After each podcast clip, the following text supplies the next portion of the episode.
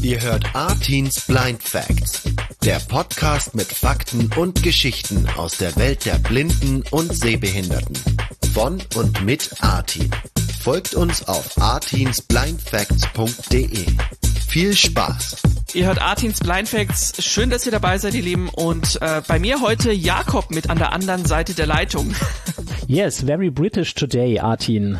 Yeah, hi, hi Jakob. Um, it, it will be British, ja. Wir werden heute uns mit England beschäftigen und zwar äh, im ganzen Podcast. Ich habe nämlich äh, mit Madeleine gesprochen, die aus Deutschland zwar kommt, aber jetzt ein, seit 18 Jahren in England lebt und äh, uns da einiges erzählen wird aus ihrer Story, aus ihren Erfahrungen, die sie dort hat ähm, und über ihre Arbeit beim RNIB ähm, in England. Aber zunächst einmal, Jakob, an dich die Einstiegsfrage für Artins Blind Facts. Ja, lieber Artin, äh, was ich mich ja schon gefragt habe, ich, ich kann ja schon aus dem Täschchen plaudern sozusagen, ähm, du bist ja schon in England gewesen, du warst da schon im Urlaub. Ähm, und was ich mich da gefragt habe, ist, ähm, wie ist für dich eigentlich Sightseeing? Wie kann man sich das vorstellen? Wenn wir in ein anderes Land fahren, dann machen wir das ja oft, weil wir da eben die Sehenswürdigkeiten uns anschauen. Was sind für dich solche sogenannten Sehenswürdigkeiten? Schwierige Frage und aber auch eine sehr, sehr interessante Frage. Für mich persönlich ist ähm, Reisen sehr, sehr spannend, vor allem in England zu sein. Das ist immer sehr angenehm für mich.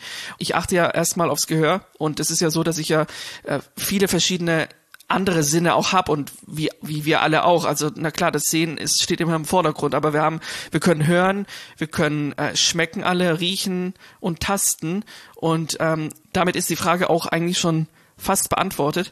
Ähm, dadurch, dass die Augen wegfallen, konzentriere ich mich eben vor allem aufs Gehör, aber eben auch auf den Geschmacks- und Geruchssinn und Tastsinn natürlich. Und ähm, ja, wie erlebe ich Sightseeing? Hm.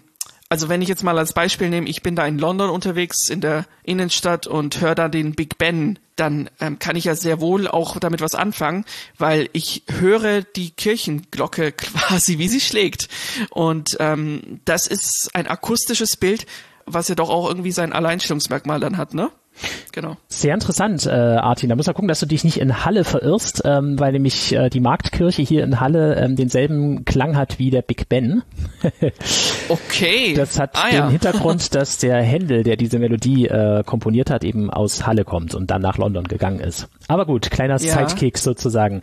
Aber sehr spannend, äh, dass das für dich das Verreisen im Prinzip ausmacht. Ich stelle mir gerade vor, dass wenn du dann am Meer stehst zum Beispiel, dass du dann die Weite eben nicht siehst, sondern du hörst sie durch den Wind, durch die Möwen und so weiter. Genau, und es ist natürlich auch noch was ganz Ausschlaggebendes dabei bei so, einem, bei, bei so einer Reise, nämlich die Sprache. Also ähm, deswegen bin ich auch gern äh, in einem anderen Land, wo auch mal nicht Deutsch gesprochen wird unbedingt, weil ähm, ja, es ist einfach auch mal schön, äh, gerade mit Englisch. Ich bin ja sehr englisch-affin und na, du bist an einem Sprachbad, ne? Das umgibt dich ja dann und dann ist es genau. viel einfacher, auch in die Sprache einzutauchen.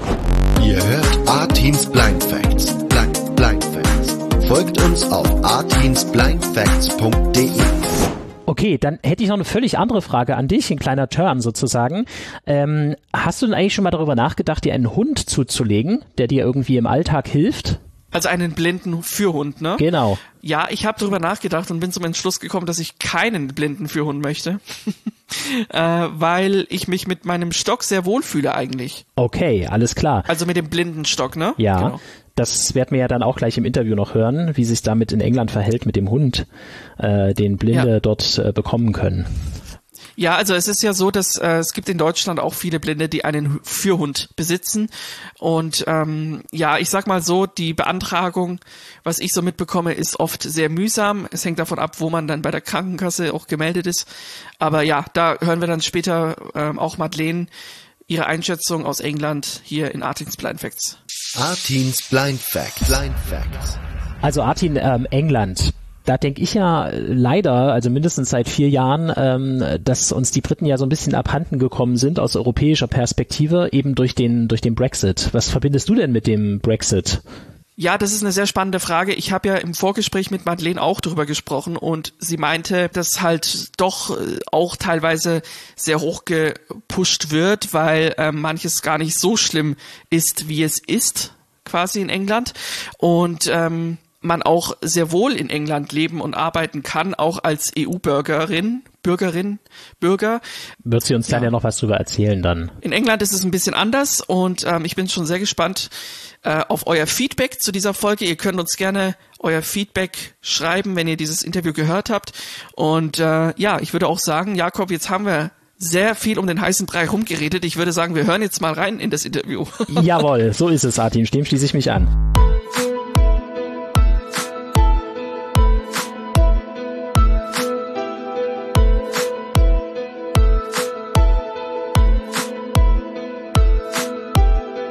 Ihr hört Artins Blind Facts und ähm, bei mir ist jetzt Madeleine live zugeschaltet aus England.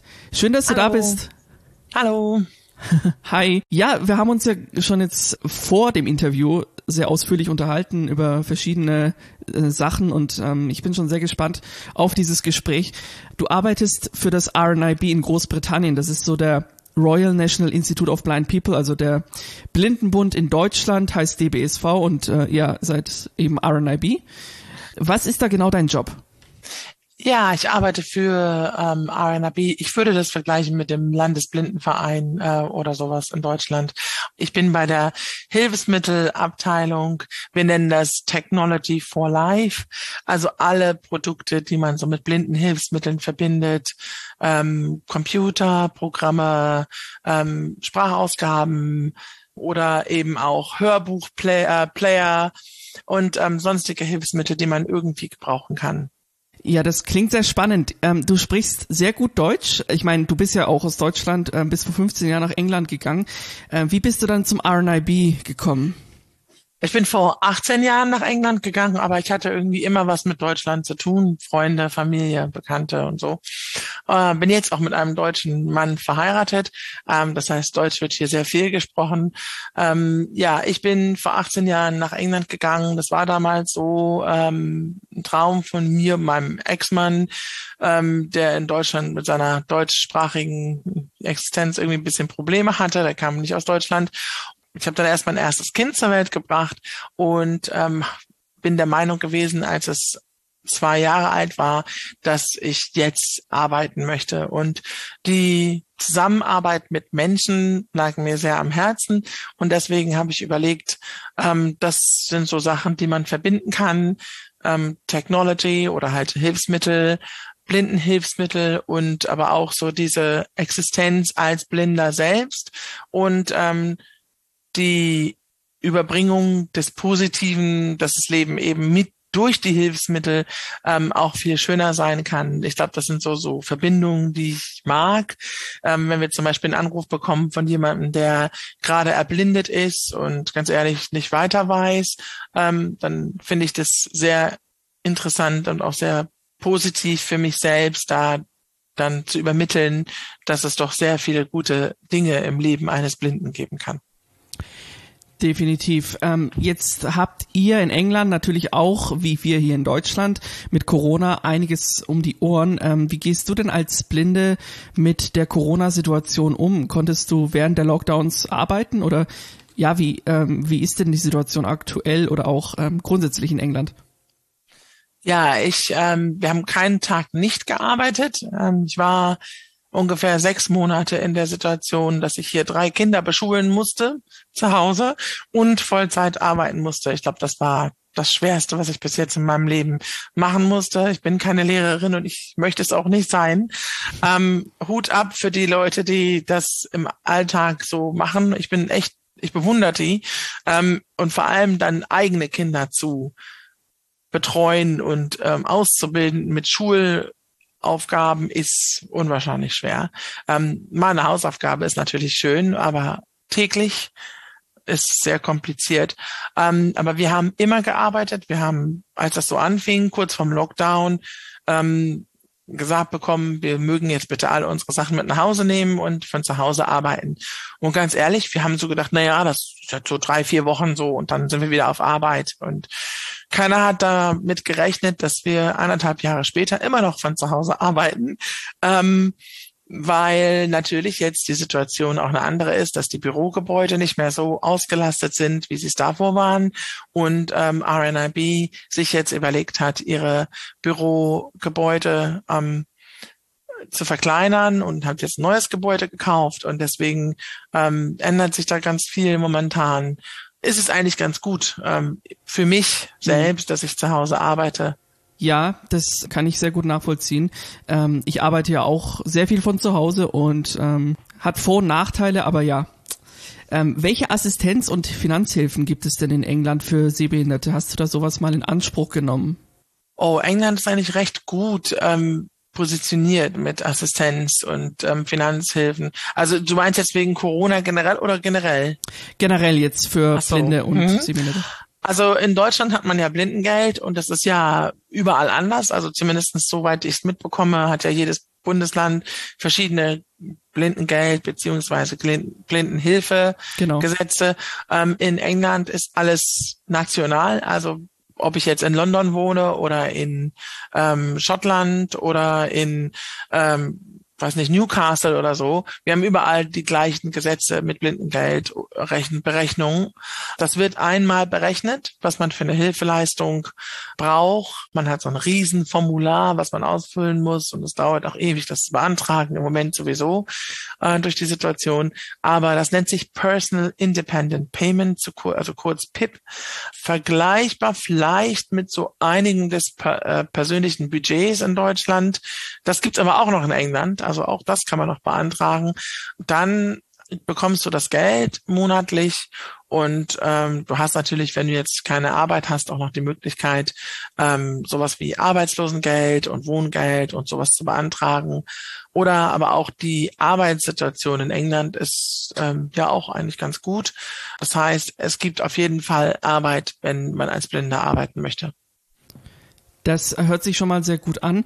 Wir haben ja im Vorgespräch schon kurz über das NHS gesprochen und da würde ich gerne anknüpfen jetzt. Das ist ja die National Health Care System. Richtig? National Health Service, Ach, ja. National Health Service, ja, okay, genau. Ähm, kannst du dazu was erzählen, äh, was da die Rolle von dem NHS ist? Am besten zu erklären ist es so, in England ist der National Health Service digital du musst dich in England nicht melden, du hast keine Meldepflicht und ähm, die Leute gehen nach deiner Adresse und deiner Telefonnummer. Das heißt, ziehst du um, musst du denen halt sagen, du hast einen neuen Arzt, du hast einen neuen, äh, du hast eine neue Adresse. Aber wenn du zum Beispiel jetzt geimpft wirst oder irgendwo hingehst und du brauchst eine ärztliche Versorgung, ähm, wirst du im NHS-System, was alles digital ist, nichts geht über, also so kleine Versicherungskarten oder Papier, ähm, einfach nur deine Adresse, dein, deine Postleitzahl und deine Telefonnummer angeben, beziehungsweise dein Geburtsdatum.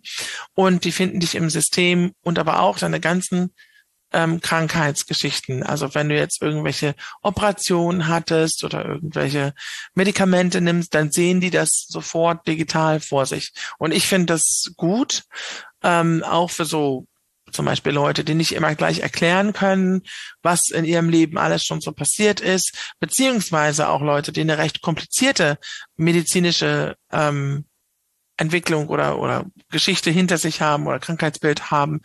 Also mir persönlich gefällt das ganz gut, obwohl natürlich überall Probleme aufkommen. NHS hat ja eben auch sehr viel ähm, Nachholbedarf jetzt, sehr viel äh, Operationen, die durch Corona verschoben werden mussten. Das heißt, es ist nichts perfekt. Das heißt, in England gibt es keine Krankenkassen, so wie man es hier in Deutschland kennt, sondern es läuft alles über das NHS quasi. Ja. Wenn man gesetzlich so. äh, versichert sein möchte, in Anführungsstrichen. Genau, so ist es. Man kann natürlich auch sagen, wenn man jetzt so viel Geld über hat oder man hat eine sehr komplizierte medizinische ähm, Problematik hier, dass man äh, sich privat versichern lassen möchte und dann halt private Behandlung in Anspruch nehmen möchte. Ganz interessant wird das Thema Blindenhunde zum Beispiel oder medizinische Hilfsmittel. Äh, darüber haben wir jetzt nicht gesprochen, aber wenn ähm, ich zum Beispiel einen Blindenhund beantragen möchte in Deutschland, dann muss ich an meine Krankenkasse mich wenden ähm, und dann kann es eine sehr lange ähm, Prozedur werden, den Blindenhund zu beantragen, je nachdem, in welcher Krankenkasse ich dann bin. Und in England geht das anders. Da gibt es eine Blindenhundstiftung und das ist auch ne, also national so einheitlich. Es gibt natürlich noch andere Schulen, die Blindenhunde ausbilden, aber so die nationale ist Guide Dogs for the Blind. Und man wendet sich direkt an die und beantragt hört sich komisch an, ne, weil es um Tiere geht, aber dann eben den blinden Hund. Und das kann natürlich auch eine Weile dauern, weil die Wartezeiten haben und die in Ausbildung sind. Aber wir haben dieses ganze Problemthema nicht, der Hund wird nicht bewilligt und was jetzt? Und hm. bloß weil ich bei der Krankenkasse bin und nicht bei der Krankenkasse bin, ähm, wurde der Hund jetzt eben nicht bewilligt. Und was mache ich dann? Er steht mir doch zu. Also ich muss sagen, das finde ich viel menschlicher ähm, als in Deutschland. Leider, ja. Ja. Also ich war vor drei Jahren in England das letzte Mal und ähm, fand es sehr schön. Also ich hatte so eine Schottland-England-Reise gemacht und jetzt würde würd ich gerne mal das Thema so ein bisschen auf das Shoppen lenken. Ähm, ich war nämlich äh, in England auch mal natürlich logischerweise einkaufen ähm, mit meiner Begleitung und dann waren wir im Supermarkt und haben dort einen Kuchen gekauft und im Nachhinein ist mir aufgefallen, dass auf der Verpackung von dem Kuchen, ähm, dass die beschriftet war in Punktschrift. Und ja. äh, das hat mich sehr, sehr beeindruckt. Jetzt ist meine Frage, wie fortschrittlich ist man da in England mit äh, in Punktschrift gekennzeichneten Lebensmitteln? Ja, wir haben es in einigen Supermärkten ähm, es sind Sachen mit Blindenschrift gekennzeichnet und dann haben wir jetzt gerade äh, eine große Aktion, dass eine Firma, die nennt sich Navilens, äh, mit äh, in Zusammenarbeit in Zusammenarbeit mit RNIB ähm, so eine Label auf alle Kellogg's-Produkte tut, die man dann äh, mit dem iPhone oder mit dem Android-Telefon scannen kann und halt ganz genau weiß, was man für eine Kellogg's in der Hand hält. Also da tun sie sehr viel zur Barrierefreiheit und ähm, wollen, dass das alles eben inklusiv oder inklusiv, also ähm, einheitlich für, für jeden ähm, barrierefrei erreichbar ist oder, oder angepasst wird. Ähm, ich finde das ganz gut, obwohl ich sagen muss, ich stelle mir jetzt nicht vor, dass ich vorm Regal stehe und nach den Blindenschriftkuchen suche oder so. Aber wenn ich denn mal irgendwelche Kekse kaufe oder Kuchen kaufe und da steht drauf auf Blindenschrift äh, Short, Scottish Shortbread oder sowas, dann freue ich mich eigentlich, dass es so ist, weil ähm, ich finde es immer gut, wenn daran gedacht wird, dass, dass wir vielleicht Probleme haben könnten, die Verpackungen zu ja. erkennen. Ja. Jetzt hast du es auch schon angesprochen, Barrierefreiheit, Digitalisierung und auch Inklusion. Wie würdest du sagen, stehen da die Engländer zu diesen Themen? Sehr gut und Lockdown und ähm, Corona hat uns definitiv in dem Fall sehr geholfen. Also es hört sich komisch an, ne? aber sehr viel wurde ähm, über Inklusion gesprochen und sehr, sehr viel mehr noch wieder über Barrierefreiheit. Wir haben ja sowieso so ein äh, Gesetz der Barrierefreiheit, das haben wir auch in Deutschland, aber ähm, ich finde, in, in England wird sich auch versucht, dran zu halten. Und wenn jemand sagt, zum Beispiel, die Webseite ist nicht barrierefrei, dann wird denen auch gesagt, dass sie es ändern müssen, zum Beispiel. Aber ich finde, Barrierefreiheit fängt im Kopf des Menschen an. Ähm, und ich muss auch sagen, in England ist das ein ganz anderes Reisen. Ähm, ich weiß nicht, ob dir das auch so gegangen ist, als du hier warst, aber in Deutschland muss ich die Assistenz vorher buchen. Das ist das Erste, wo ich denke, ich weiß doch noch nicht, was ich in der Woche mache. Warum muss ich denn das jetzt buchen oder was ich morgen mache? Und hier kann ich auftauchen, auch jetzt mit Corona. Ähm, es gibt natürlich auch Apps hier, wo ich das buchen kann, ähm, aber ich kann auch auftauchen und da ist jemand da und der hilft mir, wenn ich das brauche. Also es ist wirklich machbar. Und das finde ich sehr gut, dass ich als Blinder eben mich nicht benachteiligt fühlen muss, dass ich vorher alles plane, wann ich wo irgendwo bin. Jetzt noch eine Frage, Madeleine. Es ist sehr interessantes Gespräch und ähm, Jetzt ist natürlich auch in den Medien, es, es wird auch sicher ein bisschen hoch gepusht, aber es ist halt so, der Brexit ist ja allgegenwärtig bei euch ähm, in England und in ganz Großbritannien. Ähm, kann man aufgrund des Brexits als EU-Bürgerin äh, problemlos nach England reisen, beziehungsweise vielleicht auch ja dorthin ziehen? Ja, und ja, also es ist definitiv komplizierter, als es mal war. Ähm, als ich, wenn ich so überlege, wie ich damals hierher gezogen bin, es brauchte keine große Vorbereitung. Ich habe mich äh, mit meinem jugendlichen Leichtsinn einfach entschieden, ich ziehe jetzt nach England. Äh, ja, und das war es dann so ungefähr. Ähm, das ist jetzt ein bisschen anders. Man muss ähm, eben sich hier schon äh, mit sowas wie Pre-Settled Status auseinandersetzen, was man beantragen muss. Aber das ist barrierefrei und es ist machbar und ähm, Reisen nach England ist überhaupt kein Problem, also jetzt Urlaub zu machen oder so. Das, was man jetzt braucht, das hat sich geändert. Man braucht einen Reisepass und nur der Personalausweis reicht nicht mehr. Das ist schade, das ist sehr schade. Aber wenn man einen Reisepass hat, der länger als sechs Monate gültig ist, ist das Reisen nach England total einfach. Also einfach nur Flug buchen. Im Moment noch diesen Lateral Flow Test buchen für Corona für ungefähr 30 Pfund, 29 Pfund oder so. Ähm, und ähm, es sei denn, man ist befreit von Testsituationen. Und ähm, ja, dann ähm, einfach nur ins Flugzeug und hier ankommen und gut ist so ungefähr. Überhaupt kein Problem. Ich kenne ganz viele Deutsche, die das auch schon in Zeiten von Corona oder nach Corona gemacht haben. Und äh, da spielt der Brexit wirklich keine große Rolle. Ich, vieles wird gehypt und ähm, durch die Medien leider sehr ins Negative gezogen, aber ich glaube, so viel verändert hat sich da nicht. Alles klar. Madeleine, vielen, vielen Dank für dieses nette und aufschlussreiche Gespräch. Kein Geschehen. Äh, vielen Dank für deine Zeit und ähm, ja, greetings to England. Thank you. Martins Blind Facts, der Podcast mit Fakten und Geschichten aus der Welt der Blinden und Sehbehinderten. Tja, ihr Lieben, da sind wir wieder zurück in Deutschland bei Artins Blind Facts. Und ja, Artin, was soll ich sagen? Das ist schon sehr spannend, aber auch doch sehr anders. Also so vom ersten Eindruck her würde ich sagen, England scheint das ein bisschen besser zu laufen als in Deutschland, oder? Wie siehst du das? Ja, äh, Jakob, da bin ich, da bin ich auch ganz deiner Meinung. Ähm, als ich in England war, habe ich auch gemerkt, dass es halt alles ein bisschen anders läuft und ähm, genau, das finde ich auf jeden Fall eine spannende Sache in England. Alles klar, Tin, so let's go west. let's go west, genau nach Westeuropa. Ja, äh, ich habe mir schon auch ehrlich gesagt ähm, an dieser Stelle muss ich das mal sagen. Ich hatte mal vor einiger Zeit drüber nachgedacht, auch nach England zu gehen, also dorthin zu ziehen. Der Gedanke ist dann irgendwie wie so eine Art Traum geworden. Vielleicht mache ich das eines Tages mal, habe ich mir neulich so gedacht. Aber im Moment fühle ich mich hier in Deutschland auch sehr wohl. Und äh, es gibt ja auch interessante Projekte, ähm, in denen ich gerade unterwegs bin.